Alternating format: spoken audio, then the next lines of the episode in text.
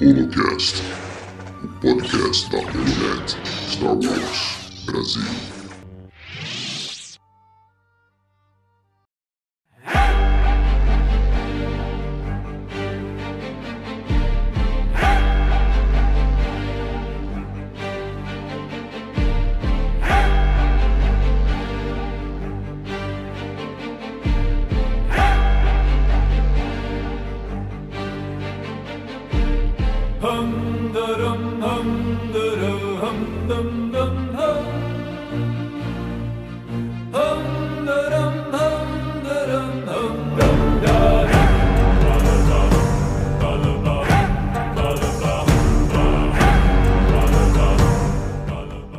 Bem-vindos ao Holocast, o podcast da Holonet Star Wars Brasil.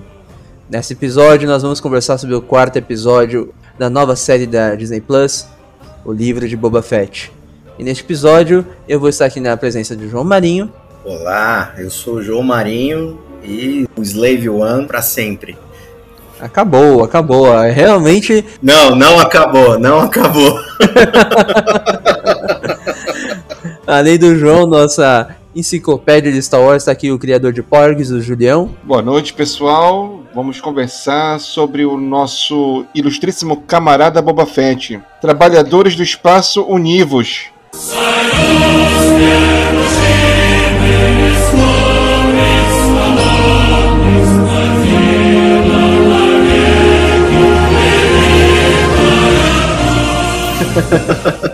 É a revolução ali nas areias de Tatooine. E para comandar essa revolução, ou estar ao lado do Boba Fett, nós temos nosso amigo Tom. Olá, gente. Eu sou o Tom. E, como sempre, Star Wars 1313. Seguimos. Que toque a outra música que é da velocidade da luz pra gente já encaminhar pro início do nosso episódio. Artu, come back at once. You haven't finished with me yet. You don't know how to fix hyperdrive. Chewbacca can do it. I'm standing here in pieces, and you're having delusions of grandeur. You did it! Bem, gente, indo direto e reto, a série ela tava indo pra uma dinâmica um pouco mais lenta no último episódio, vocês estavam comentando, estava apresentando outros fatores para reverberar no futuro. E agora ela parou realmente, né? Porque nós voltamos, ficamos mais presos no passado, porque a série quer nos apresentar como a, mais como o Boba Fett resgata a Fennec, né? Mas como a, a relação deles se desenvolve. Anteriormente, só para contextualizar o nosso ouvinte, o Boba no começo do episódio ele chega ali próximo ao palácio do Jabba antes dele reconquistar, pegando o trono do Bibi Fortuna. E ele acaba estudando e logo após tem toda aquela cena que acontece das luzes, um clarão ao alto. E por algum motivo a opção mais rápida que o Boba encontrou foi levar a Fennec para um reparo cibernético. Esse momento aí eu considero que foi um momento cyberpunk lá, tá? Só faltou o tapa da gostosa. Um tapa na gostosa. Yes, baby. Thank you. Podia ter sido o ator. Agora fugiu o nome dele, o John Wick. Keanu Reeves. Não, mas ficou interessante. é, Parece que assim, a gente acaba vendo que a Disney quer apostar um pouco nessa parte assim desse nesse núcleo um pouco mais futurista, meio cyberpunk, da, das pessoas com modificações é, cibernéticas. Assim, é curioso, né? E foi assim interessante também ver a questão do reparo da Fennec. Ficou até um pouco engraçado porque aquele, como é que a gente pode dizer, o cirurgião no caso, ele ficou até assim um pouco impressionado com as partes mecânicas dela, que a, foi tudo muito bem construído, as peças, etc e tal. Foi, foi muito legal aquilo. Eu confesso que eu ri bastante dessa parte. Antes de perguntar pro João sobre a curiosidade que ele ia trazer dessa cena, eu queria perguntar pra, vocês dois, o João e o Julião, que acompanham Star Wars há mais tempo, se a estética desses ciborgues, desses cyberpunk aí que estão sendo introduzidos no universo de Star Wars, pra mim não condiz, mas não sei pra vocês. Eu, eu- pra mim é um elemento estranho. Uhum, Tudo bem, nunca vi isso, mas nunca achei que ia ver tal coisa em Star Wars, sabe? Dessa forma, pelo menos. É, foi bem polêmico, né? Quando trouxeram os- a gangue das lambretas cyberpunks, né? No episódio passado. É, o pessoal, acho a, a reverberação aí na internet foi bem polêmica, né? Se você for pensar bem, Léo, né? Já falando sobre o elefante na. Não, não, não vou passar pano, só vou, só vou falar as impressões. Refletindo, se você refletir, é, pensa o seguinte: o, o Luke, o, o Anakin, eles têm partes robóticas e cibernéticas. Só que eles não escolhem por fazer isso, né? O Luke arranca a mão dele, ou arrancam a mão dele, o, o Anakin também é, um- é o antebraço inteiro, né? E eles têm partes cibernéticas, só que eles cobrem as partes, então não fica tão aparente assim pra gente. O que dá a entender é que essas, essa gangue, né? Eles têm desejo de, de melhorar para quem, pra quem joga RPG aí, fazer um enhancement, né? Sim. melhorar algumas partes do, do corpo, que inclusive é a própria dinâmica do, do jogo, né? Do Cyberpunk, né? Sim. O sim. Tom acho que pode falar melhor do que eu, né? O cara faz uma melhoria, uma melhoria física, né? É, exatamente, às vezes nem só física.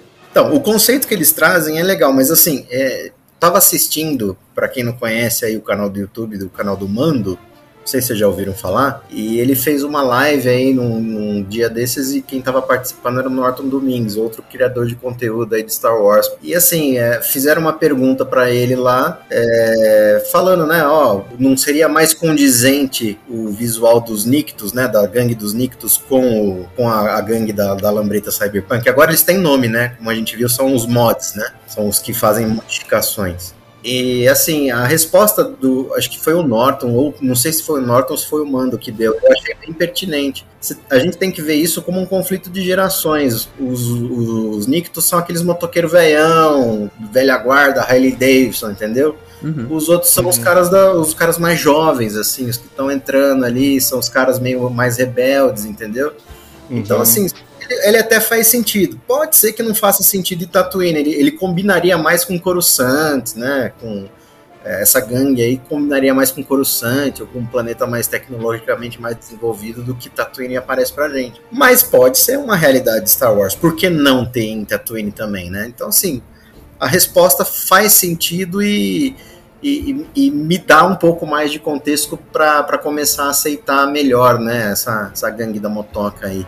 É, são jovens que se inspiraram em alguma coisa que eles viram por aí, quiseram trazer essa moda pro planeta deles e eu acho que é uma coisa que veio pra ficar. Eu também achei estranho no início, assim, eu vi com um pouco de pé atrás um pouco essa, essa coisa diferente assim, mas eu confesso que nesse episódio até me acostumei um pouco. Eu acho que isso chegou pra ficar em termos assim de conceitual, a gente pode ver mais dessas, mais desse estilo em outras aventuras, outras produções. Mas enfim, eu confesso que eu já estou me adaptando a isso.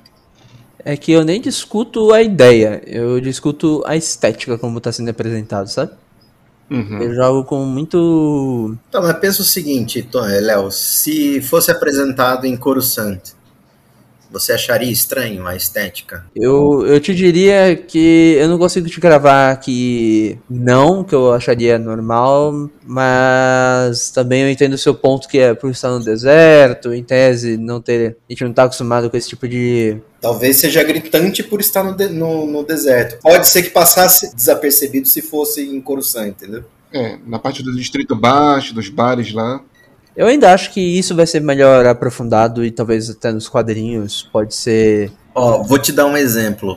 É, episódio 2, a perseguição lá do Obi-Wan com a caçadora lá, Zan Wessel. Ele entra num bar ali e é, assim- é, obviamente que aquilo lá foi uma referência do Jorge, do Jorge Lucas se autorreferenciando, né? Era pra ser uma nova cena da cantina. Ele entra num bar lá, tem as pessoas mais esquisitas do mundo. É, assim, se essa gangue da motoca aparecesse naquele contexto ali, ela não ficaria distoante, entendeu? Eu, no meu pensamento. E isso passaria desapercebido, não seria nem polêmica, né? Mas como ela apareceu em Tatooine, né? Aí destoou bastante. É essa a minha crítica que eu, que eu tive do episódio passado. Realmente, acho que o público aceitaria melhor numa capital como Coruscant, com a fama que tem, do jeito que a gente já tá acostumado, como é, porque a gente já viu em outras fontes, né? Não só quadrinhos, filmes, séries, enfim. É melhor, né, essa questão. É que eu, eu acho que a polêmica é, ela gira em torno da estética por conta disso, entendeu? Porque assim, o pessoal fica falando, não combina com Star Wars. Combina com Star Wars. Eu discordo, combina. Se fosse em Coruscant lá, ninguém teria nem reparado nisso. Uhum. Agora, o que chama a estranheza, ela, ela, ela tá em Tatooine, né? Ela, a estética do, do colorido, do, do, do cyberpunks, ela não combina muito com o planeta Tatooine, entendeu? Eu acho que é por isso que é um pouco mais gritante. É, e assim, e, e os caras serem cibernéticos, ter tipo um. é, é, parece um estudo de tattoo piercing, né? Que Tato Pierce. parece mesmo, parece mesmo. os caras em Tatooine preocupado com água, né? E tem gente que vai lá fazendo tattoo piercing. Tudo bem, pode ser que tenha, entendeu? É, pode ser a realidade daquela aquele mundo de fantasia lá, mas eu acho que ela causa polêmica e chama atenção porque ela tá destoando do local aonde isso acontece. Realmente. É, Tom, eu não perguntei pra você, mas não sei se você quer dar sua opinião sobre o assunto. Ah, cara, eu não acho que é ruim, real. É meio estranho estar em Tatooine? É, mas eu tenho um argumento pra isso. O movimento punk é estranho estar em qualquer pedaço do mundo, não só na Inglaterra, onde começou. Não, e olha só, eu tava conversando com, com um amigo nosso, acho que, não sei se eu não me engano, acho que é o Web Júnior da Sociedade Jedi. Aliás, um abraço pra ele aí, se ele estiver no- nos ouvindo. É, ele, ele tocou realmente nesse ponto que você falou, tá? Ah, o, Tom, o, o movimento punk, né, do- da Inglaterra, eu acho que ele até fez um texto no Sociedade Jedi, acompanha lá pra você dar uma olhada. Uhum. E acho que ele sinta o movimento punk da Inglaterra. E, inclusive, acho que numa conversa privada lá, com num, num grupo privado que a gente tem, ele acho que ele chegou a postar o seguinte: ó, pensa, o se- pensa o cara assim, ah, tá, a motoca tá muito colorida e muito bem cuidada para ser Tatooine. Mas pensa um cara que investe o, num Fusca hoje em dia. Uhum. O cara vai cuidar do Fusca, ele vai ilustrar o Fusca, vai ficar o melhor Fusca do mundo, né? Será que não pode ser essa cultura lá? Tudo bem, então a gente tá forçando um pouco a barra, mas assim, se você for pensar, né, pode ser. Eu real achei que o Thomas estava fazendo uma piada, então.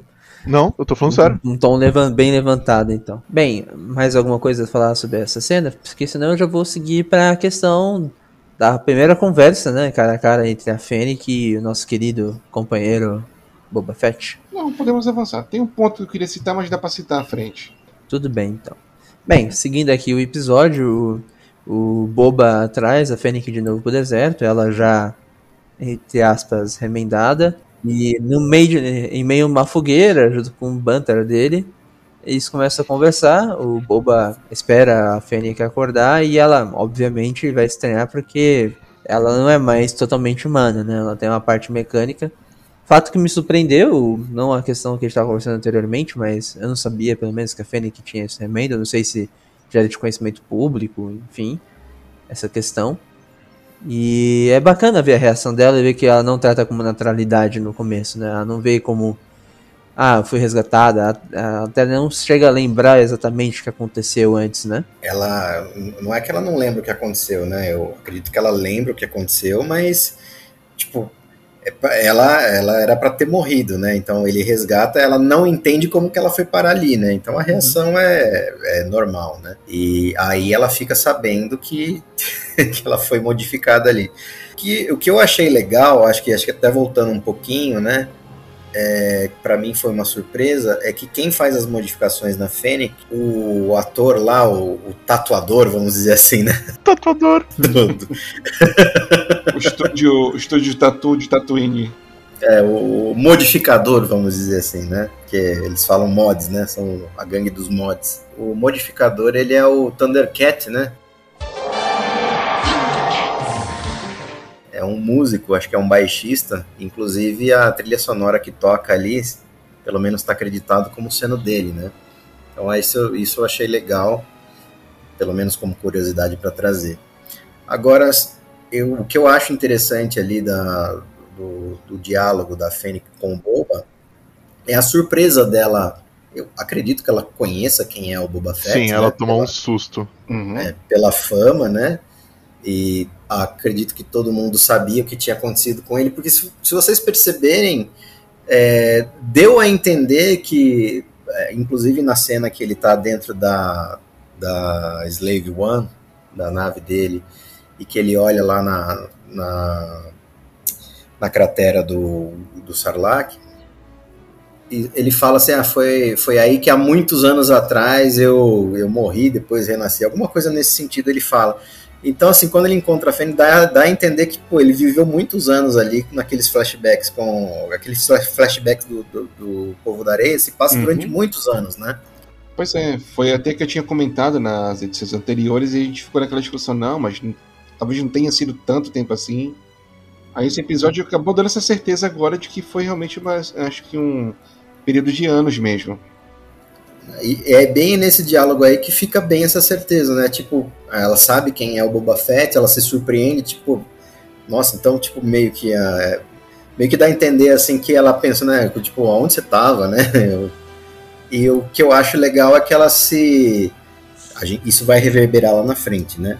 Que ela se, meio que se, se surpreende com a atitude dele de salvar ela, meio que. que numa ati- atitude meio altruísta mesmo, né? Que não era de se esperar daquele Boba Fett que tinha aquela fama de caçador de recompensa violento e, e, e o melhor no, no, no, que, no que era no que ele se propunha a fazer, né? Então, eu acho que é, fica bem evidente aí a mudança pelo qual o Boba Fett passou por, por todos aqueles cinco anos que ele viveu antes de encontrar a Fennec, né?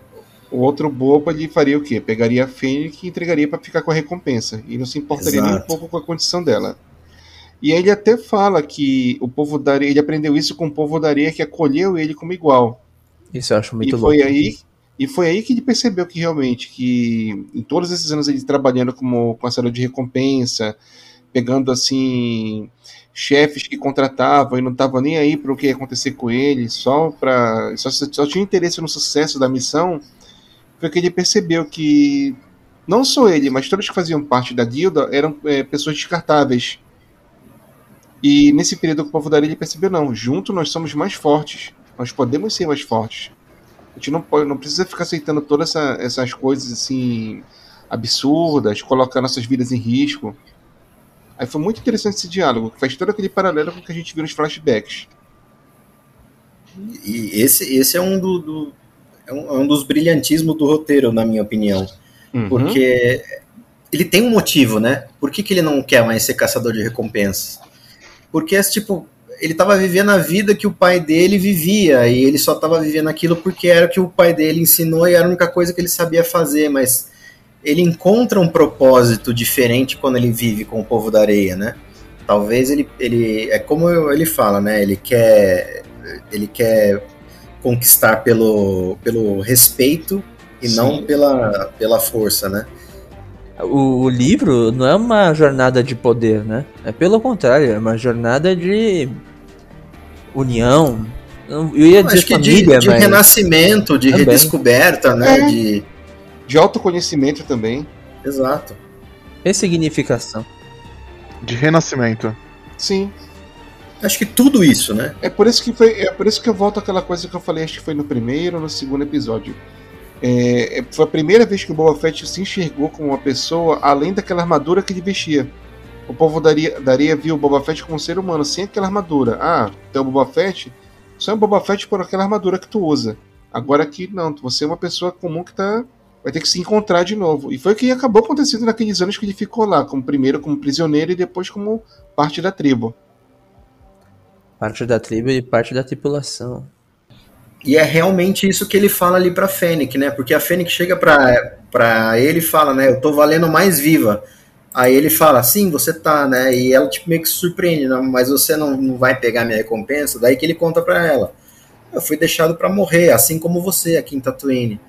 E eu fui resgatado pelo povo da areia e, tipo, eu aprendi uns valores melhores lá. Aí isso me fez refletir. Aí, aí entra no que você falou, Julião. Pô, a gente trabalhava com uns idiotas aí, para uns babacas que não queriam nem saber da gente. E será que eu quero seguir a minha vida daqui para frente do, do mesmo jeito que eu era anteriormente? É, ele sentiu na pele, né? Que trabalhou pro diabo acabou quase digerido no, no- dentro de um Salak. Nós vemos o Black Rastan também, que foi contratado para matar o Boba. No final ele foi capturado e acabou sendo o quê? Entregue como tributo. Ah, faz o que tu quiser com ele então. Não vale muito você se vender, né? Como mercadoria, como é, peça de trabalho, né? Uhum. Porque assim, entre os caçadores de recompensas é aquela coisa assim, aquela competição, aquela disputa, e você acaba vendo que muitas vezes assim, entre eles próprios pensando assim na na, na recompensa, na, na fama, na riqueza, eles acabam até atraindo entre eles mesmos. A gente até presenciou coisas assim, se não me engano, no Mandalorianos. O quadrinho que tem da Kira com Boba Fett é ela sabotando o Boba. Uhum, eu ainda não li, mas pretendo ler. Uma, uma coisa que pode estar reverberando dos quadrinhos agora, não sei se tem muito a ver, mas dá a entender que sim, né? Porque as histórias são interconectadas, né? É, por exemplo, essa decisão do Boba de falar, tipo, ah, o diabo, os nossos empregadores eram, eram pessoas idiotas. Porque assim, o que, que acontece lá no HQ? O, o Jabba, ele, ele dá o. Como a gente viu no Império Contra-Ataca lá, o Boba Fett ele pega o, Han Solo e ele tá levando pro Jabba, certo? Aí o que, que Uhum. acontece? No meio do caminho, a Kira rouba o Han Solo e faz aquele leilão. É, é muito, gente, é spoiler dos quadrinhos pra quem não leu, né? É a, é a Guerra do- dos Caçadores de Recompensa, o nome do arco, né? Que é tipo um crossover entre todas as os quadrinhos de Star Wars que tá acontecendo aconteceu há pouco tempo, né? E agora tá na, na Aurora Escarlate. Mas assim, é, durante esse meio período que ela pega o Han Solo, o que, que o, o Boba Fett tá fazendo? Tá querendo recuperar o Han Solo pra levar pra quem? Pro Jabba.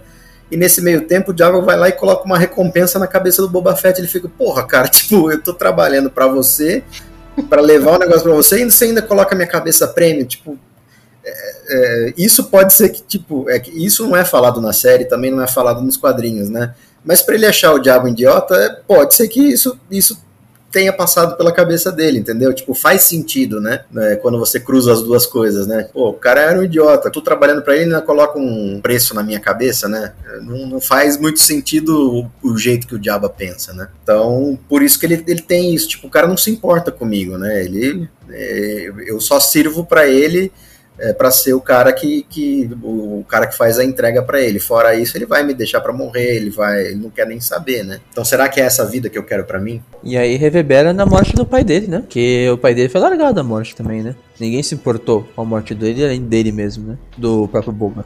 Também. Sim. Boba Fett só quer ter uma vida tranquila. Ele quer se aposentar, quer ir lá pra casa de praia dele, quer cuidar dos bichinhos dele, ele quer paz. E quer que os colegas dele de profissão tenham paz também.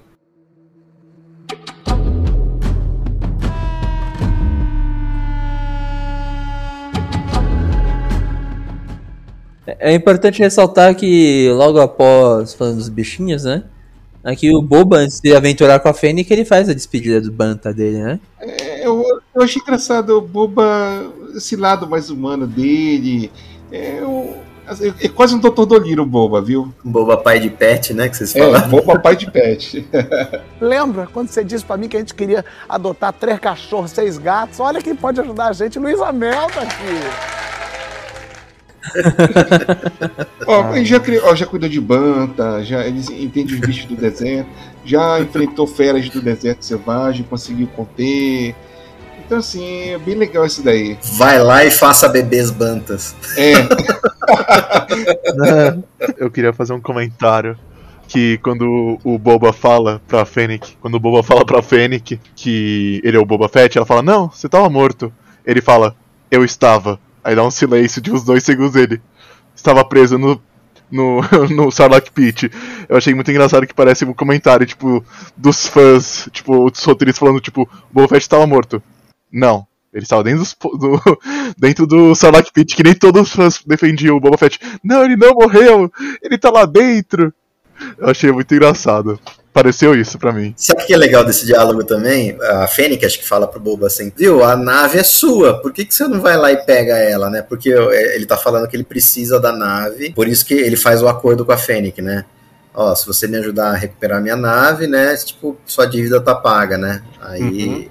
Ela fala assim, bom, daí eu posso ir embora? Fala, se é o que você deseja, pode ir, né? Aí é, ela falou, mas tipo, o Bibi Fortuna pegou, você trabalhava pro Diaba.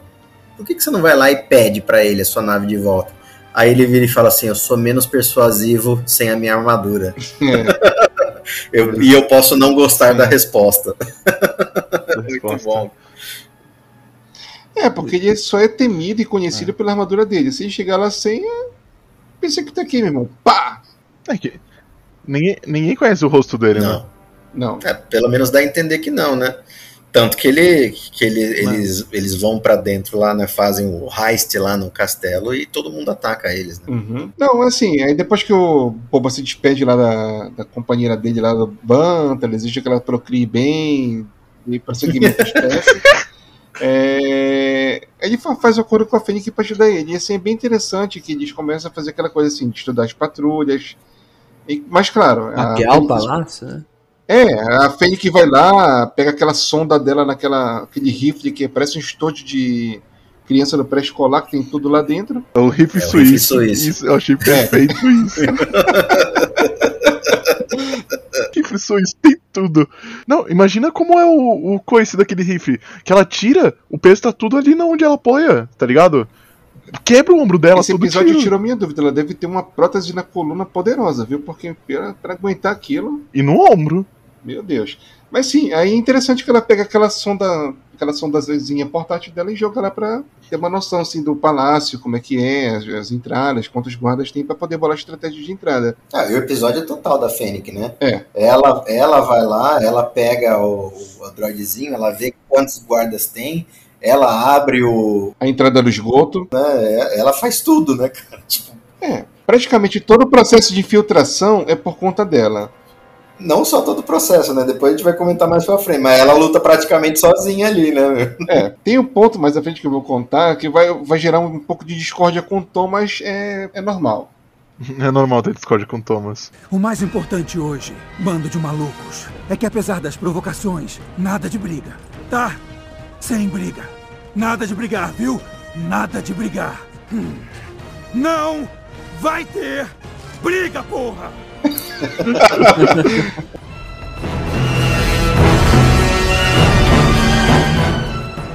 Tá, Tom, mas vai lá. Aí eles conseguem entrar e chega na, na famigerada cozinha do palácio. Bem, nessa cozinha, eu acho que é bacana aqui destacar pro ouvinte, né? Que nós encontramos. Nós encontramos um droid relacionado ao episódio 6, um outro das séries da Clone Wars, e um terceiro que alguns estão relacionando ao querido General Grievous, né? Assim, uma leve inspiração, algo próximo. Hello Só Ah, faltou a frase. Hello there. Ah, foi, foi clara a referência. ah, é pra mim não. Olha, eu acho que aquela cena dele pegar os os seis braços lá, abrir e girar, eu acho que não foi assim de qualquer coisa, não, viu?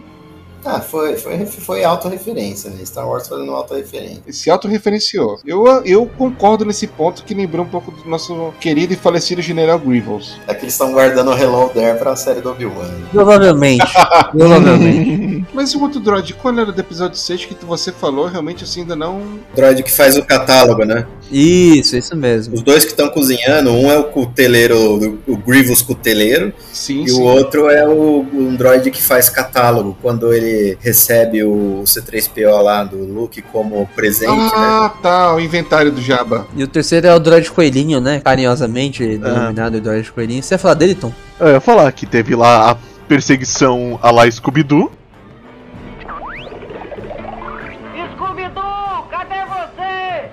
do Boba e a Fênix tentando pegar o Droid Coelho. E aí eles finalmente pegam ele. E aí o Boba, querendo ser Boba Fett, olha pra ele e fala: Você sabe quem eu sou? Ele balança a cabeça: Não. Aí ele só fala: Eu sou Boba Fett. O droid fala: Ah, beleza. E se desliga. o bicho ficou Bom, fez apavorado. que qualquer pessoa sensata faria, não é? Só a título de curiosidade, esse droid aí é um Lap Servant Droid, né? É um, um droid serviçal. Ele apareceu em Clone Wars mesmo e reapareceu só agora aqui no Book of Boba Fett. E bem, seguindo aqui, após o droid se autodesligar de tanto medo, nessa cena, eu achei um pouco atrapalhada, né? Digamos. Ah, é alívio, alívio cômico, né? Sim, sim, sim, sim. É aquele nível cômico assim que estendeu um pouquinho, mas tá bom. É, seguindo aqui a sequência do episódio, o Bob e a Fennec, logo em seguida, já encontram a. É, na verdade, eles já encontram as, as resistências ali do castelo, né? As defesas, né? Que são primeiro aqueles acho que são gamorianos, né? Aí depois vem alguns Nictos ali que também estão lá dentro do castelo. Aí Isso. o, a, a, a, a Fennec meio que dá cobertura pro Boba, né? Pra ele entrar na nave e manobrar a nave. enquanto ela ela cuida, distrai, né? Ah, É. Ela fala que ela vai distraí-los enquanto ele pega a nave. Que aí o episódio vira totalmente da Fennec, né? Porque é só ela lutando contra todo mundo e, e descendo o cacete geral, que é Uhum. muito bom. É que eu ia falar do nome da nave, né? Porque se não me engano, o Boba, na hora que vê a nave, já fala, é a. Fire Spray. Isso. Isso. É que Fire Spray é o modelo dela, né? É o, é- por exemplo, a Millennium Falcon é YT-1300. Uhum. A, essa- a Slave One é a, a Fire Spray, se eu não me engano, acho que é T30, T30 Fire Spray. É o modelo da nave. É, assim, o, o elefante na sala que todo mundo fala e que o, e que o pessoal tá meio revoltado, né? Por que mudar o nome da Slave One? É, assim, eu entendo, né, que a Disney é um canal meio família tal, e você meio que vender boneco dizendo que, que a, a nave é o escravo 1, né, não, não pega muito bem. Mas assim, não precisava, né, para isso para isso Anakin era escravo, o, o- a história de escravidão dos Wookiees é normal em, é, no... Até na própria É. animação do Clone Wars. Sim, tá em, tá em todos os materiais, Tem né, episódios do- assim bem até pesados com relação a isso. Eu fico. Me incomoda essa renomeação para Fire Spray de graça. Se ela for uma renomeação que sirva à história, aí eu compro. Por exemplo, se ele no momento dessa série rebatizar a nave com um novo nome que não seja Fire Spray, ou simplesmente ele fala que ele vai chamar a nave de Fire Spray, porque é, sei lá, o nome da, do Slave One, que foi batizada lá pelo pai dele, pelo histórico de escravidão que o pai dele teve, que realmente foi isso, né? a- Uhum. o, o nome da, da Slave One é dado por conta do Django, do Django ter sido um escravo e ele batiza o nome dela por conta disso.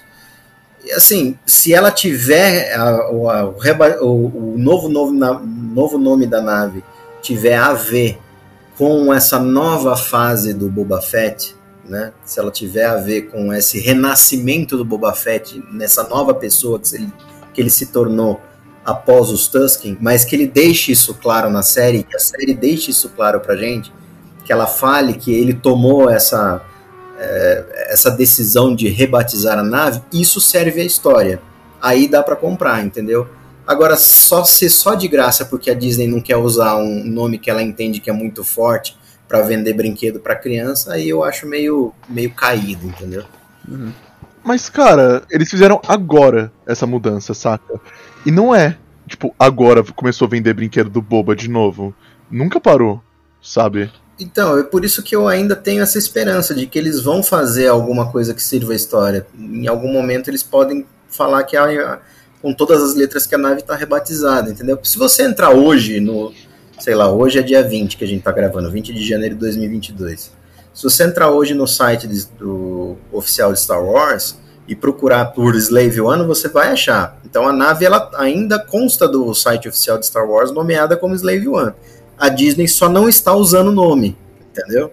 Aí, e a Disney nunca se pronunciou sobre isso. O nome Slave One nunca foi falado em audiovisual, mas Fire Spray foi. Quando o Boba teve que nomear a nave dele, teve que dar um nome para a nave dele, ele falou Fire Spray. Eu, eu dou uma justificativa que é meio que uma passada de pano nisso, né? Porque pensa o seguinte, né? Se você tá lá, vamos lá, é, Tom, eu e você estamos lá no, no, no, no- no meio do- da, da balada e fala, e eu, sei lá, eu, eu gosto muito do meu carro.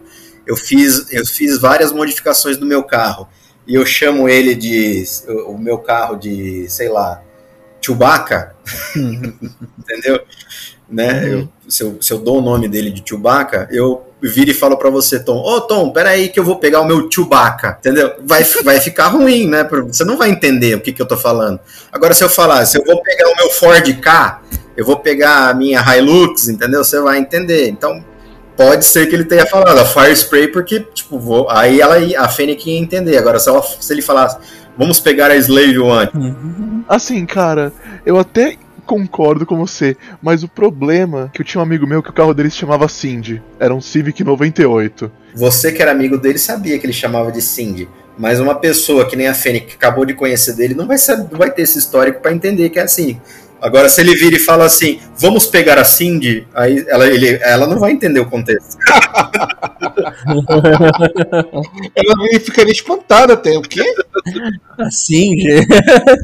Fire Spray, Slave One, tudo bem. Eu só fiquei incomodado nessa parte com uma coisa só. Pode ser até um pouco assim exagerado, não sei o que eu vou falar, mas tudo bem. Eu não sei, faltou pra mim um momentinho aquele sentimental do Boba reencontrar a nave dele, tipo assim, aquela olhada com o olhar marejado, antes de começar o tiroteio todo. Mas teve. Não. Mas ele ficou com o olho. Ele ficou com o olhinho marejado. Eu pensei, eu pensei que ia ter uma coisa tipo assim do, do Han Solo, no Solo, quando ele vê a Millennium Falcon pela primeira vez. Talvez ele não saiba expressar tão bem, o, o Julião. Pô, o cara ficou, falou, antes de entrar, ele falou lá, vá, faça vários bebês bantas com um sorriso na cara. Peraí. Ele ficou mais empolgado de se despedir da, da companheira Banta do que encontrar a nave. Ah, mas sei lá, eu acho que a nave é meio que um. É como ele vê. Ele não ia chorar por causa da armadura, mas é, é um meio que ele tem. Tipo, ele tem o, o sentimento com a armadura, foi do pai dele, ele mostra pro mando, né? Ó, olha aqui a, a linha, né? Mas ele não fica emocionado quando ele tá com a armadura de volta. É uma coisa que ele quer recuperar porque ele entende ser dele, né? Tanto que ele quase mata, compromete a missão por conta da armadura, né? Sim, agora ele não, mas não são personagens vivos, né? Que nem os Tusken, né? Os Tuskens eram meio que a família que acolheu, acolheu ele. Por isso que ele se emociona, né? Eu acho que dá, dá para dividir aí, né? Dá para entender, né? Dá, dá. Eu entendo o lado do Julião. Eu entendo o lado do Julião, ele podia ter falado assim. Obrigado, Léo. Não falar oh, my dear, assim, mas. Velha amiga, tá ligado? Algo mais tipo. Velha amiga. É, é, acho que velha amiga encaixaria bem, sabe? É, mas não combina com Boba Fett, Não, então. entendeu? Ele é mais frio. O antigo boba. Nós estamos falando de um novo boba, um, um boba renascido. É, ele podia soltar quanto tempo, sabe? Só uma- Então, mas pensa, pensa que esse Boba renascido, ele já tava renascido lá no. Porque a gente tá vendo isso em flashback, certo? Uhum. Certo. Ele já tava renascido lá na série do Mandaloriano. Aquele boba todo marrento da série do Mandaloriano que arranja confusão do nada lá com as Night Owls é, da Bocatan, é, por qualquer motivo, conta de, de, de, de olhar torto. Esse cara ficando emocionado com nave meio que não combina, né? Com a família Tusken, tudo bem. Eram os caras que acolheram, era a única família dele. Talvez ele pensasse em viver ali ah, pra sempre, se- né? Porque era o que tava dando a entender e, e aquilo foi tirado dele. Aí, ok. Tudo bem, fui convencido. Dou o braço a torcer. Pronto. Muito bem. Prossiga.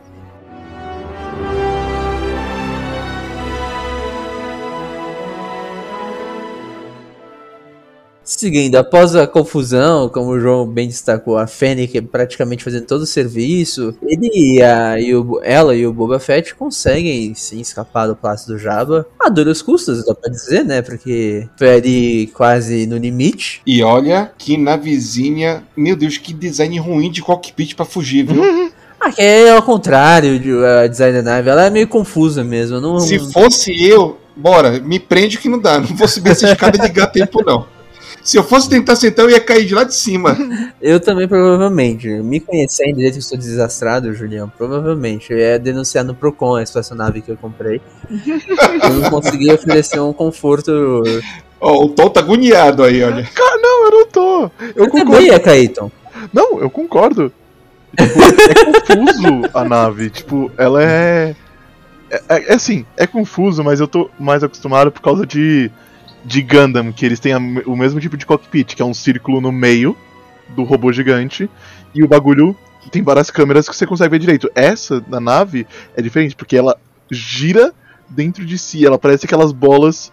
Sabe aquelas bolas que é tipo um- uma bola que é só um- uma proteção por fora e tem uma bola por dentro que gira sozinha? É tipo isso a cockpit do Boba Uhum. Fett, literal. É engraçado. É, porque uma folga nessa nave, pra te assim, poder entrar, sentar, ligar assim, tu já tem que manjar muito da, do esquema pra te subir e fazer, porque outro já tem que ter o piloto lá, porque sozinho tu leva um baita tempo, viu? E olha, e tira o chapéu pra frente que ela segurou bem, viu? Uhum. É, realmente concordo com você. A nave não é funcional nesse sentido. Nem um pouco. Se não fosse a Fennec, Boba tava presa e a nave continuava lá no hangar. Ah, calmou, né? Calmou. É o Boba ainda.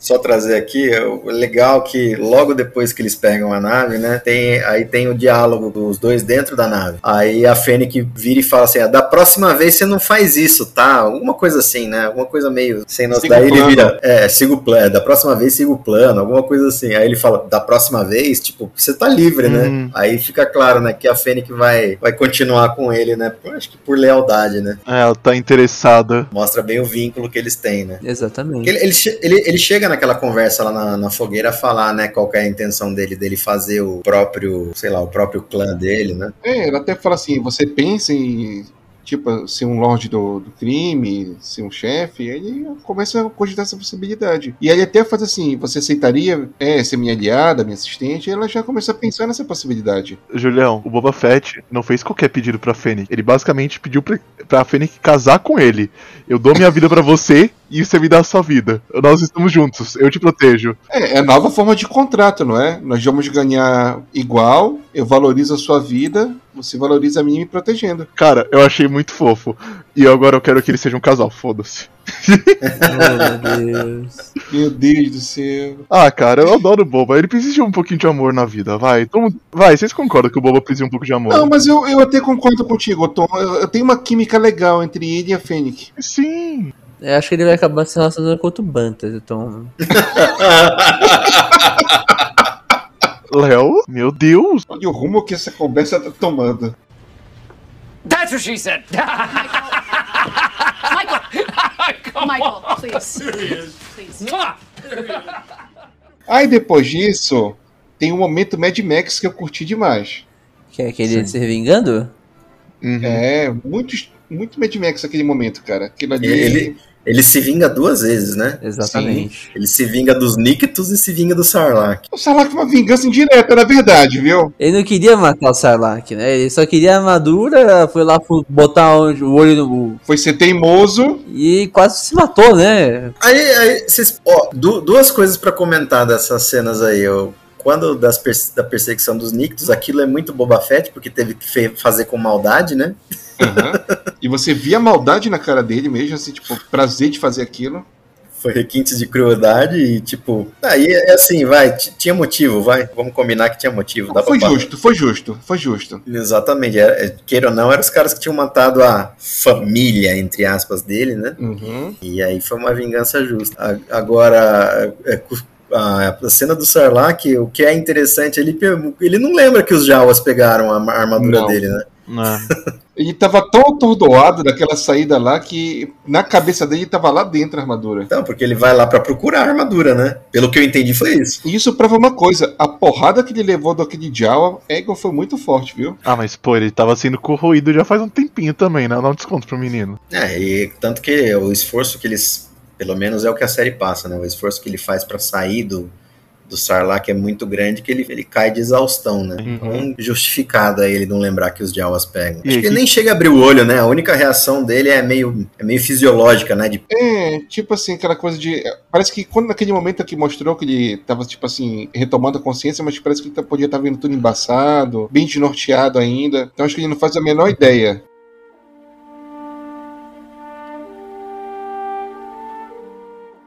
Outra coisa, vocês perceberam que a hora que eles chegam no Sarlacc, o Sarlacc tá sem o bico, e o bico vem depois num jumpscare, né? Aham. E meio que, tipo, era, é, talvez, né, seja uma homenagem do, do Fravô pra, pra concepção do filme original e pra remasterização depois, né, do... Aham, pensei nisso também. E Eu achei muito legal, né, tá escondido o bico lá. Não, eu, eu só ia entrar. Eu ia perguntar qual detalhes eu queria levantar. Primeiro, da gangue toda morta. E ele não queria ter investigado, só ter matado eles. Mesmo do Sarlacc, né? Porque o Sarlacc, como o Julião bem colocou, foi muito indireto, né? É, foi uma, eu vejo que o Sarlacc foi uma morte assim. acidental. Porque foi por causa da fênix que eles tinham que sair de lá de qualquer jeito. Foi pela teimosia do Boba também. Mas pela teimosia do boba, né? Se não fosse a Fênix. Não, e ela falou: olha, cuidado, não se aproxima, não sei o que, mas não, deixa eu dar uma olhadinha de perto aqui. Aí acordou a fera. E eu confesso que eu fiquei incomodado, assim, eu não sei, eu vejo aquela criatura Sarlacc magnífico aquilo. Foi triste de ver ele morrer. Merecido. Ah, eu gostei. Não, eu gostei de. Eu gostei do efeito da bomba. Aquela bomba sônica ela é muito bacana o efeito dela. Ah, ela é incrível. Eu imaginei que ele ia matar o pessoal da moto com uma bomba sônica, não com os tasers lá. E assim, também é bonito ver o efeito da explosão assim por baixo da terra. Foi bem interessante. Eu achei muito legal o jeito que eles matam o Sarlacc, cara. Tipo, visualmente ficou muito bom. Tipo, a... Mas é muito Star Wars, né? Porque é tipo a navezinha lá, com a- como se fosse uma pessoa, né? Com a cabeça enterrada, dá a explosão, daí levanta, cai os bracinhos, assim, né? Não, gente, vamos, dar- vamos comentar uma coisa interessante dessa nave. É, os motores da nave. É- Aquilo é uma cara, é, uma, é, é um rosto aquilo. É, um sorrisinho triste. Ou invertido. Não, tipo assim, parece- é, a- ficou, quando a nave vai embora voando, você vê que fica aquela cara tipo assim, poxa, eu fiz besteira, deixa eu sair daqui. aquela cara bem poker face do motor lá. Mas assim, é, aí, vocês entendem que o, que o flashback acabou, gente? Sim, Sim. acabou. Sim. Acabou Assim, totalmente. Talvez, eu ainda acredito nisso, que vai ter um flashback em caminho. Eu acho que assim, eu percebi pelo menos assim, ah, tudo referente ao passado do Boba até aquele momento acabou, porque é interessante que ele acorda e o droid fala: Parabéns, eh, senhor Fett, você já está 100% curado. Sim, eu entendo também por conta disso. Sim, e a Fennec logo em seguida fala também das memórias. Isso, mas, mas pensa o seguinte: lá no episódio passado, ele não tinha prometido pros Pikes que ele ia é, é, acabar com os Nikits? Uhum. Bom, tudo bem, ele agora entendi. Agora que caiu a ficha, ele não tem mais razão pra isso porque ele não precisa mais pegar os, os tributos, porque ah, os Tusken já morreram, né? Então ele perdeu a família e não tem mais assuntos inacabados. Exatamente. Sim, eu acho que foi essa a motivação dele querer se tornar agora mesmo Daimyo para controlar tudo aquilo e mudar a forma como vinha sendo executadas as coisas. É, pode Sim. ser que realmente não tenha nada a ver com o caminho, mas é bem provável, aliás, pra ser sincero. Eu acho que assim, se a gente ainda tiver mais algum flashback, vai ser alguma vai ser vai ter a ver com aquele final do episódio que a gente pode deixar pra comentar daqui a pouco ainda. Nossa, não, mas pode comentar aí, porque agora eu fiquei curioso. Não, é assim, no final do episódio a gente escuta aquela musiquinha, não é? Ah, mas você acha que vai ter flashback do Boba Fett relacionado ao, ao Mandaloriano? Olha, eu vejo que sim, porque ele fala uma coisa interessante na, na reunião que ele faz lá com as famílias do crime, que eles precisam ser fortes. E que eles são. Eles têm que ser como, como se fosse uma tribo. Juntos eles são mais fortes contra qualquer ameaça. E eu acho que agora ele vai tentar procurar o quê? Já que a. Eu vou até adiantar um pouco a conversa, a gente vai voltar nela. Que foi feito o acordo que as famílias do crime vão manter neutralidade nessa guerra. E ele vai tentar procurar aliados. Eu acredito que ainda possa ter assim, alguma coisa relacionada àquele encontro que ele teve com o Mando. Ou até após o final da série lá, quando o Luke aparece, leva o Grogu. A sequência da reunião tem um fato antes que eu acho que é importante destacar. Sim, sim. Quando eu assisti no bar com relação ao. Ah, o Black Chrysanthemum. É importante demais. Vamos retomar aqui, né? Então vamos lá. Ele, eles acabam com o Sarlacc, eles saem de lá, aí o Boba conta o plano dele pra, pra Fennec, né? Isso, que era tudo aquilo que já tava conversando, né? É, aí que ele fala, ó, daria minha vida por você, tal, tal, tal. Aí meio que ela meio que concorda em ficar com ele, né? É, ele fala que ele precisa sa- quer ir nas ruas, não sei o que. Ela fala, olha, é perigoso, mas ele não, eu preciso me mostrar para, para os outros. Isso, exatamente. Ele quer mostrar quem ele é de fato, que ele tá lá, que ele não tá se escondendo. E ele acaba indo lá pro bar. E lá no bar a cena já tem aquela sequência. Com o que que ele ficou irritado, exatamente, o Cassandra?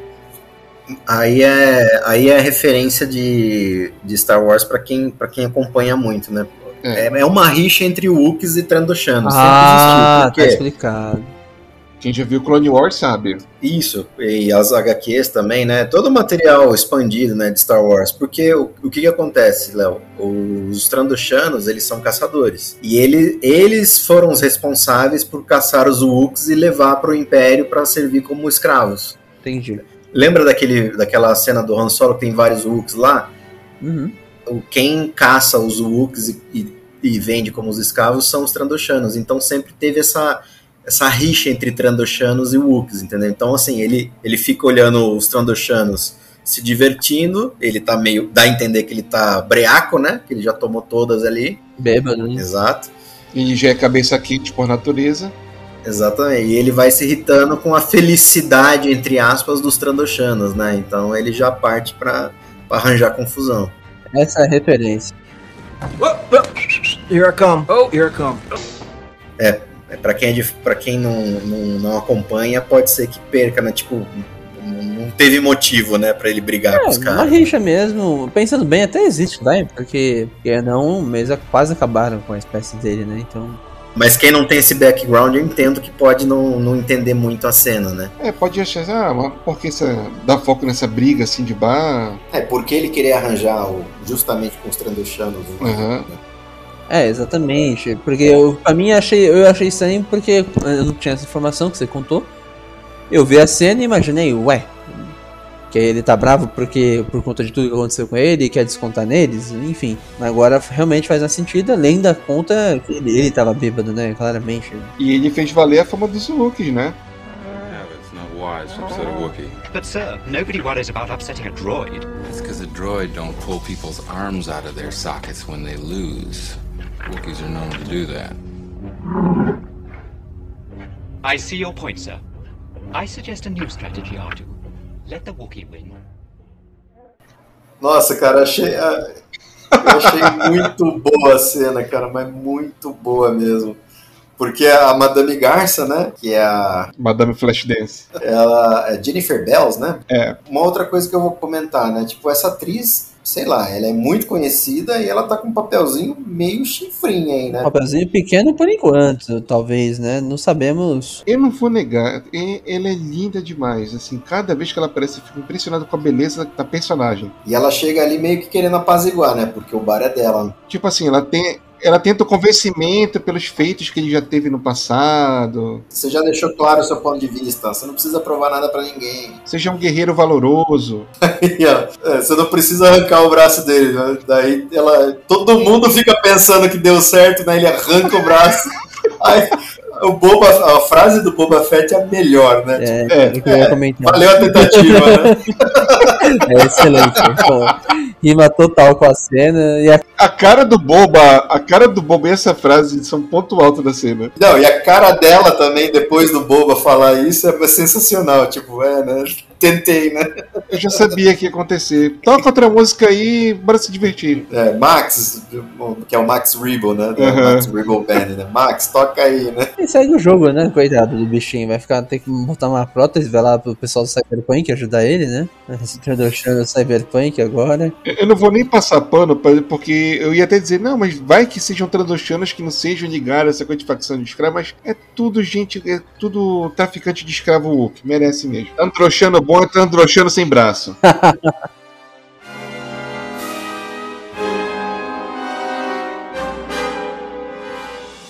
O Boba aproveita a ocasião, né? E contrata praticamente, né? Faz um acordo ali com o nosso querido. É, meio que fala, meu, você não tá cansado de trabalhar pra esses idiotas? Quer trabalhar pra mim? Mais ou menos isso. Ele não responde, né? Mas dá a entender que, tipo, vou pensar no seu Ele caso. até aceita já, porque nas, na sequência da cena ele já aparece na reunião no palácio do Boba, né? Já. Ele tá atrás do Boba, se eu não me engano. É, ele tá numa posição, ele tá numa posição que ele se faz Eu acho que ele tá na entrada. E assim, a gente pode resumir ou entrar em detalhes sobre essas reuniões, mas a- acho que a principal coisa que, as- que eu percebi assim, ouvindo, é que ninguém quer assumir nenhuma responsabilidade, mas a única responsa- responsabilidade que eles assumiram de fato é: eu não vou fazer nada, nem pro bem nem pro mal, né? Apenas me deixem quieto que eu vou resolver com o sindicato dos Pikes. Mas vocês pegaram a maldade, não pegaram? Sim, sim. Os caras estão os caras estão jantando bem em cima do poço do Rancor e, tipo, ficou naquelas ameaças veladas, até que chegou a ficar o clima tenso, aí saiu aquela coisinha de baixo assim pra o Boba lembrar. Olha, é, ó, onde vocês estão? Em cima da onde vocês estão? eu acho que vocês precisam pensar com cuidado o que vocês vão falar pra mim aqui, porque olha o que eu tenho aqui embaixo. Tá com fome, bichinho. Eu acho que foi mais na certeza, assim, dele dar pros caras. Ó, vocês estão sentados em cima do Rancor? Se eu quisesse, eu já tinha acabado com todo mundo. Era só Uhum. apertar um botãozinho e vocês. Não, e é legal assim, o Boba todo mafioso, não, ele está com fome, aí pega aquele osso, calma, toma aqui, aí depois de volta a retomar a conversa, aí depois ele retoma naturalmente a conversa lá com o pessoal, sim, e aí, como é que vai ser? É, não, não é uma ameaça velada, não, né? É uma ameaça, ameaça mesmo. Né? É. Ó, podia ter acabado com a raça de vocês, então é melhor vocês me ouvirem. Né? Daí todo mundo dá importância pra. Ah, tá. Não, tudo bem, nós vamos, vamos, vamos ficar neutros então. Tá, mas aí, cara, eu acho que tem coisa aí. Você viu que os clatonianos demoraram pra responder ali. Aham. Esses caras não vão cumprir o acordo, não. É porque assim, eles estão lucrando com o Spike. Eles não acreditam que o Boba vai conseguir peitar o Spike.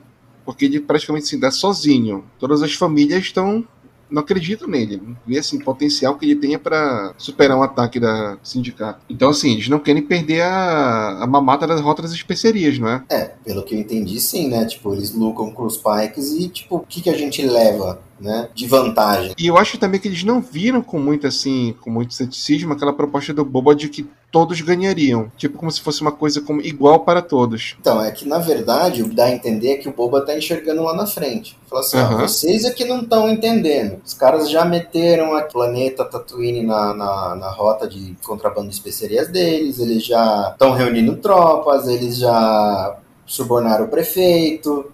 Vocês que não estão entendendo que vocês estão perdendo cada vez mais território. E pra eles chegarem e tomarem conta do, da parada toda aqui é um dois. Então vai beneficiar todo mundo. Qual que é a minha proposta? Eu não quero ganhar tributo de vocês, mas também não espero pagar nenhum tributo para vocês. Cada um fica com o teu pedacinho aí e a gente garante que os Pikes não vão tomar o território da gente. Essa é a proposta, né? Que o, que o Boba faz. Por isso que ele fala que todo mundo vai ganhar. O, o que, que todo mundo vai ganhar é que ninguém vai perder nada. Não acho que quem ganhar ou quem perder, nem quem ganhar nem, per nem perder, vai ganhar ou perder. Vai todo mundo perder.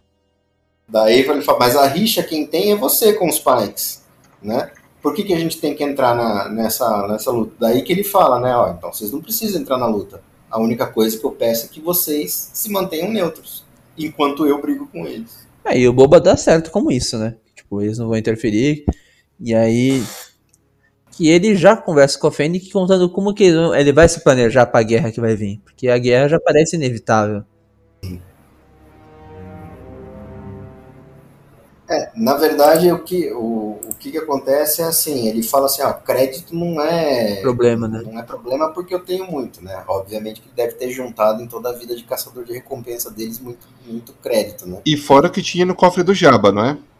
Praticamente, É, né? quem, quem fala pra, pra ele é que é, se o crédito não é problema, você precisa de músculos, né? E é, ele fala, né, pra Fennec, né?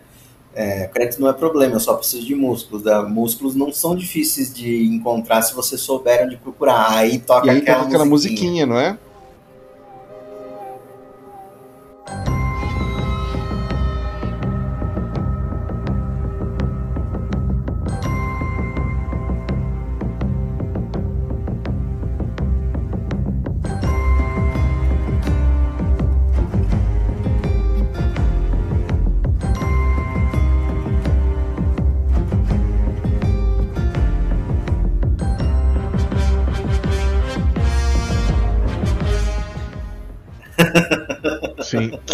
Será que ele chama?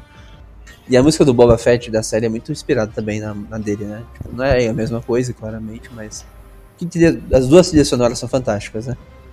Olha, E eu, eu vi vou puxar essa pro Boba. Fett. A do Boba Sim. Fett eu achei mais icônica. Ah, eu também achei. Assim, as duas são lindas. Acho que as duas têm São, seu são destaque, enfim. A do Mando é uma coisa mais velho oeste. Isso, isso mesmo. A do, a do Boba Fett é um, um velho oeste meio que misturado com aqueles povos da Oceania, né? Da, Sim, dos, dos sim. polinésios, né? Isso. um- meio que um haka, lembrando um haka. E, e assim, ficou muito incrível o tema. Combinou bem com a, com a temática da série. Eu acho que esses flashbacks até enriqueceram essa trilha sonora.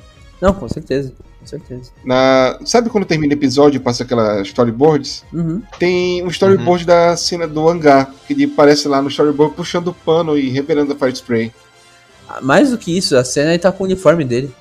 Aí ficaria, ficou bem legal. Ficaria legal se você colocar pelo menos essa puxada de pano, mas vamos fazer especulações.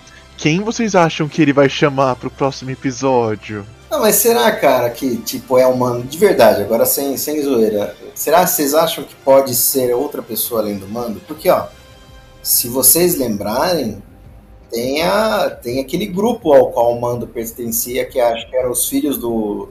Filhos do olho, né? O quanto que tinha a Ferreira? Isso, que a Ferreira era, era chefe, né? É, e os outros Mandalorianos, assim, que também estavam juntos, que se saíram de lá do. Qual era o planeta? No início lá? É, eles estão escondidos em outro lugar, né? Eles estão. Nevarro, né? Na- Nevarro, Navarro, né? O nome do planeta. É, tinha aquele Mandaloriano, o, aquele Visla lá também, que era aquele, o tanque do, do grupo. Isso, o Tess Visla, né? É, aquele lá é tanque puro, aquilo é músculo pra mais de metro lá. É Porque ele precisa de um exército. O mando não é, um É. exército, né? Será que nós poderemos especular que os velhos parceiros como o Bosque e o Denga. Olha. Pode ser, né? Ou seria legal, hein? O Denga, não sei, ele tá morto? Dengar acho que não, pelo menos. O Denga não tá morto? Não. Morrer, acho Ele que não morreu no, naqueles quadrinhos entre episódio 4 e episódio 5, ô, João?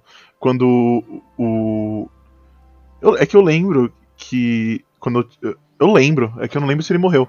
Mas, tipo, entre o episódio 4 e o episódio 5, é bem quando o.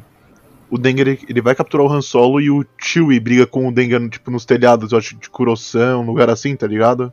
Eu lembro dessa cena. E eu lembro que explode umas granadas na cabeça do Dengar. Então, eu acho que ele morreu. Eu não lembro. Ele Ó, uma pergunta muito importante. Ele aparece no, no arco dos Caçadores de Recompensa? O Dengar? É. Não, não aparece, não.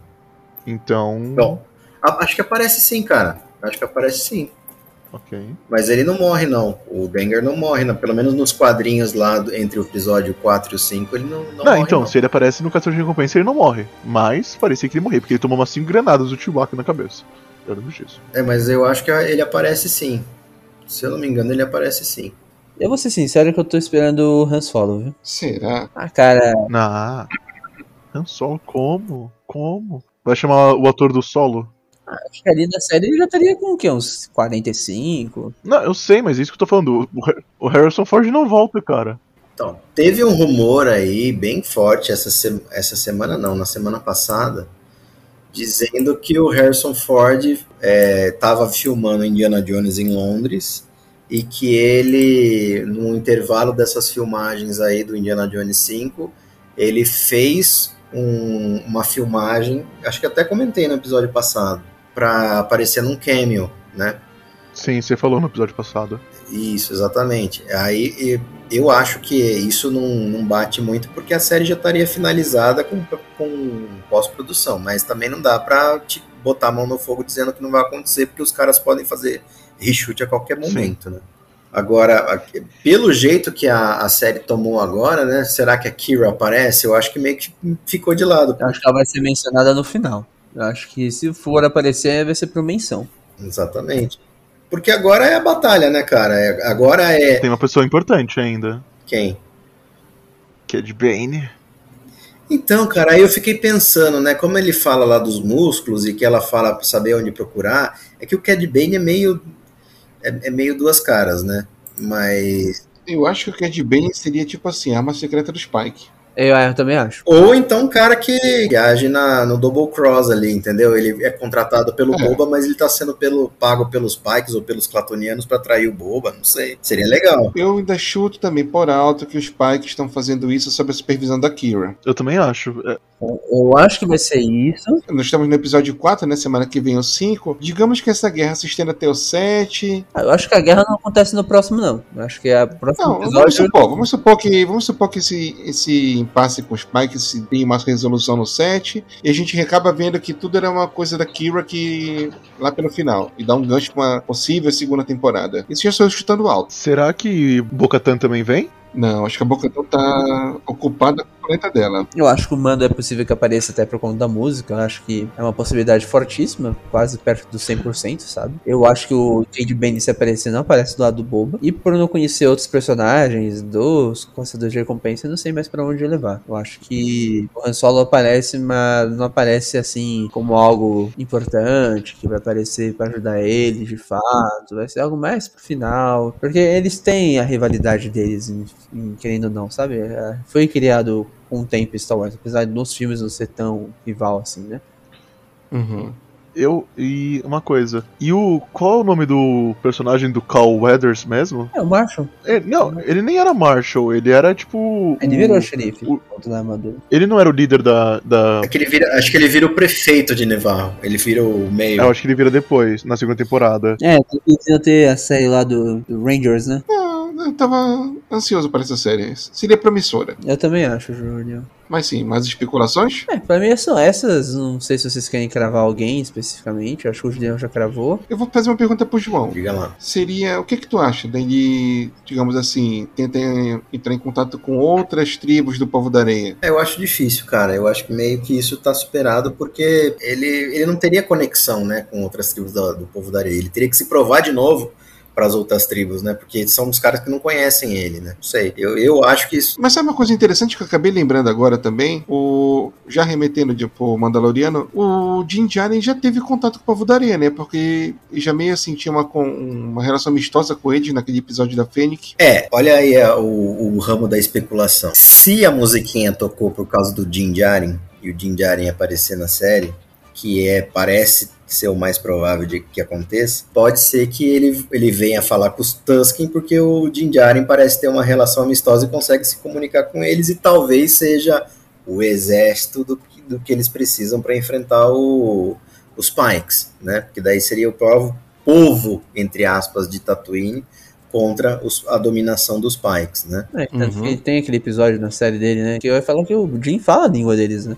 Sim. Sim, ele fala assim por sinais e aquela questão, os Pikes eles são os invasores do território deles. E estão dizimando eles, né? Então é meio que o mando serviria de ponte ali pra fazer a. Ó, que nem ele fez lá naquele episódio do, do Dragon Crate, né? Falou: ó, tem uma ameaça aqui, é, vocês não se dão bem, vocês da, de, de Mospelgo não se dão bem lá com o pessoal. com- vocês não se dão bem com o pessoal de Mospelgo, mas tem uma ameaça em comum aqui. Se vocês se juntarem, vocês são mais fortes, você consegue. Aí o que, que aí vamos fazer um acordo. Se a gente se juntar e matar, a gente não ataca um ou outro, né? Ele, ele fez um acordo ali com, os- com o povo da areia. Ele poderia servir de, de canal para isso também, né? O, o mando. Né? Pois é. É que o pessoal, eu, eu vi o pessoal falando na internet assim, né? Que ah, o mando vai voltar porque ele tem um ele, ele tá em dívida com o Boba Fett porque ajudou a resgatar o Grogu. Não sei, cara, eu entendo que não existe essa dívida. Porque a dívida já foi paga.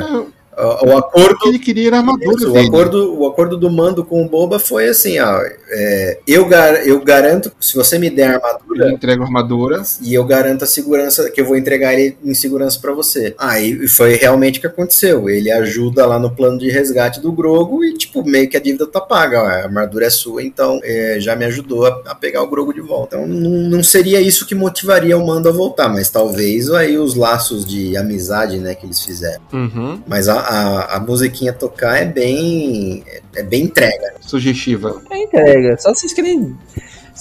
Pensando no outro lado, se eles quiserem enganar a gente, se realmente suge- sugestiva a esse ponto. Pô, mas e daí é uma sacanagem meter a. A a musiquinha lá, né? Imagina. Ah, tem- porque tem que ser algo que tem relação, beleza? Tem que ter relação. Mas se não for o Jim, quem que poderia ser? Porque Músculos me lembra. A gente tá esquecendo da atriz que foi demitida da Disney. Ah, a Cara não volta. Ah, eu acho que também não. Não. O que eu, foi o que eu falei, é o Cal Eu Weathers, tá ainda acho mais ligado? provável um request da Cara Dune do que a Dina Carrara O, voltando. o Griff Carga, né? O Griff Carga é o nome do. Mas não seria uma oportunidade boa pro? E depois apresentá-la de novo pra terceira temporada do Mano? Sim. Uma alternativa interessante. Ah, entendi. A personagem voltar, não a atriz. Isso, Entendi. isso, isso. Sim, volta a Cara Dune com uma outra atriz. Ah, Poderia. Mas acho que o, a, a Cara Dune não tem muita relação com, com o Boba, né?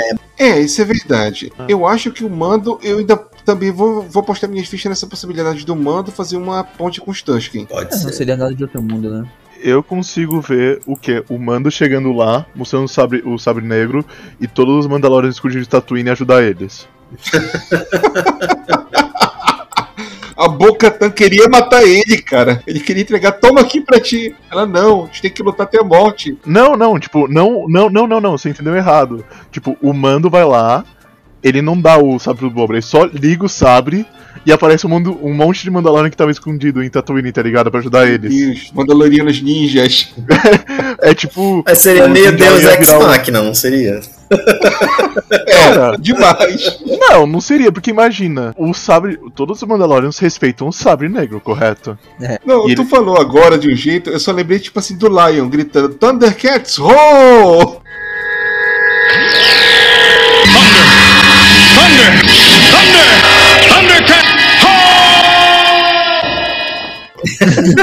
Aí começa a pular um monte de Mandaloriano escondido em Tatooine lá.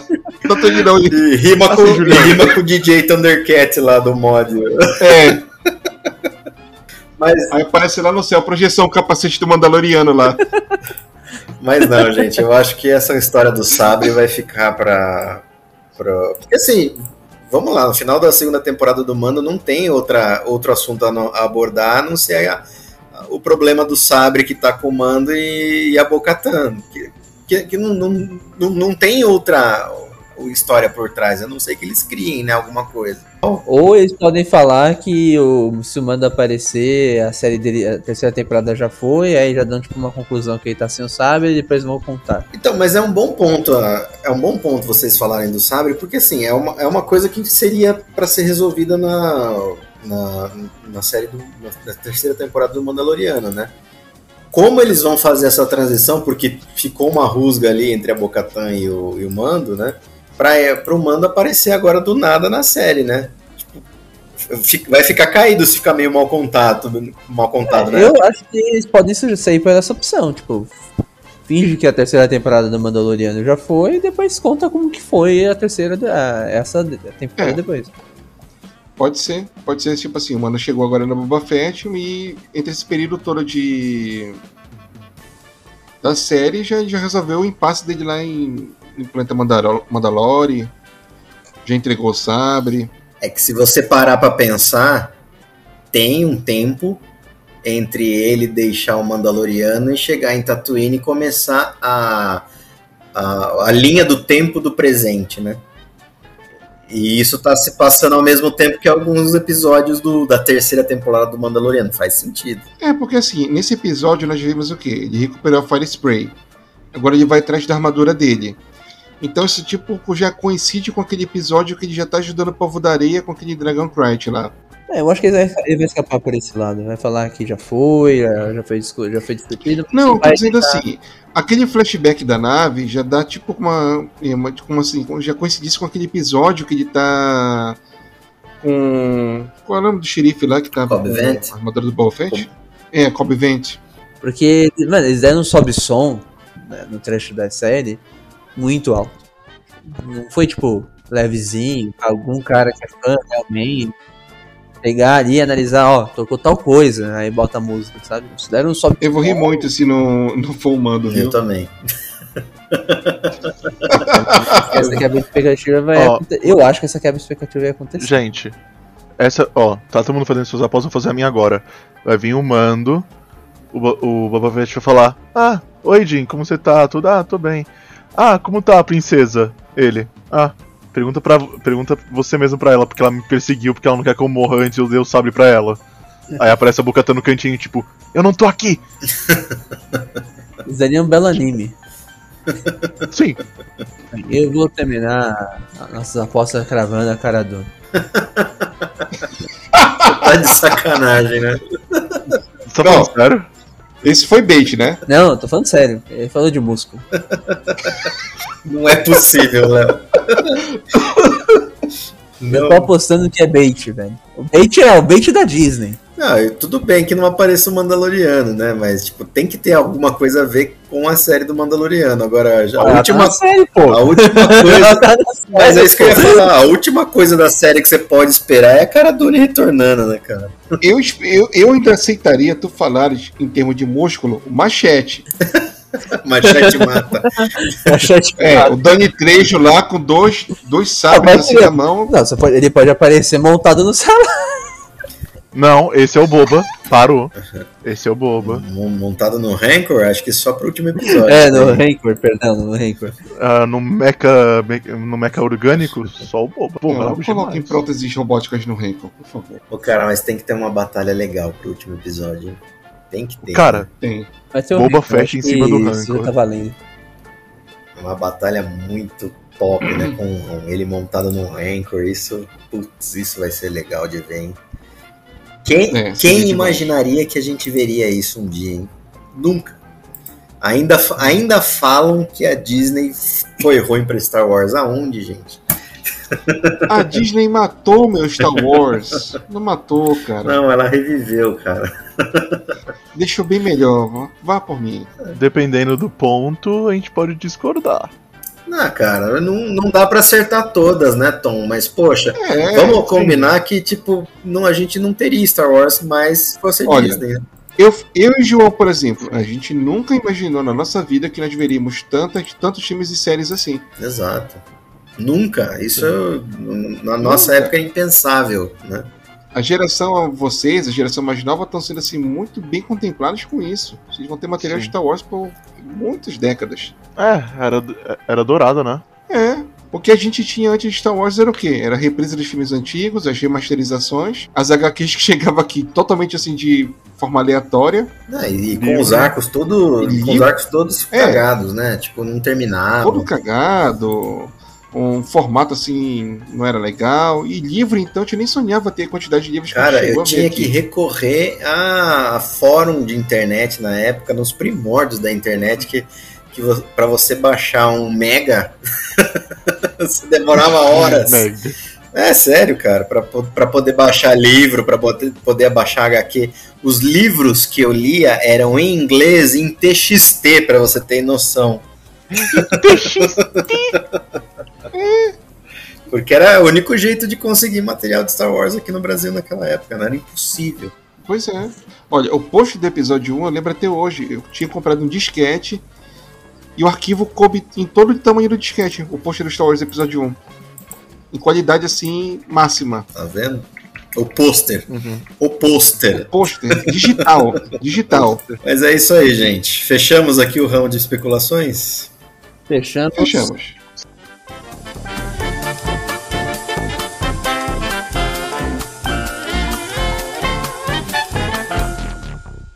Vamos para as despedidas.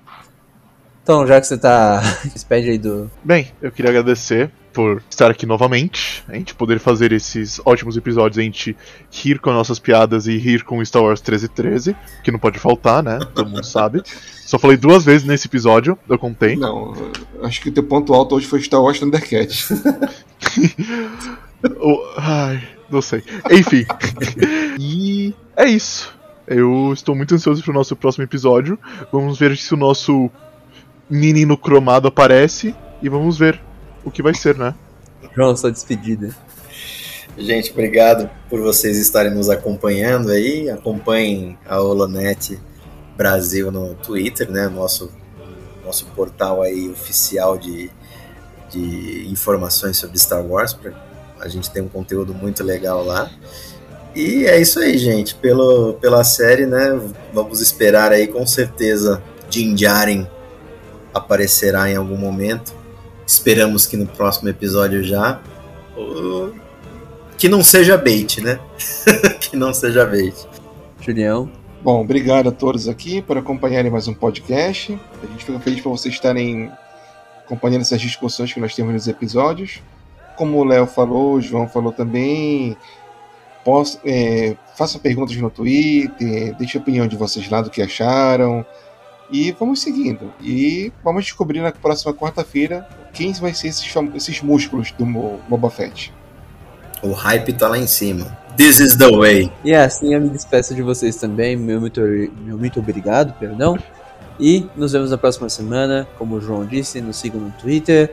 Fiquem de olho no nosso Spotify. Já já o episódio vai estar no ar, assim como os outros também, de, da primeira e da segunda temporada de The Mandalorian. E é isso. Até a próxima, pessoal. Tchau, tchau.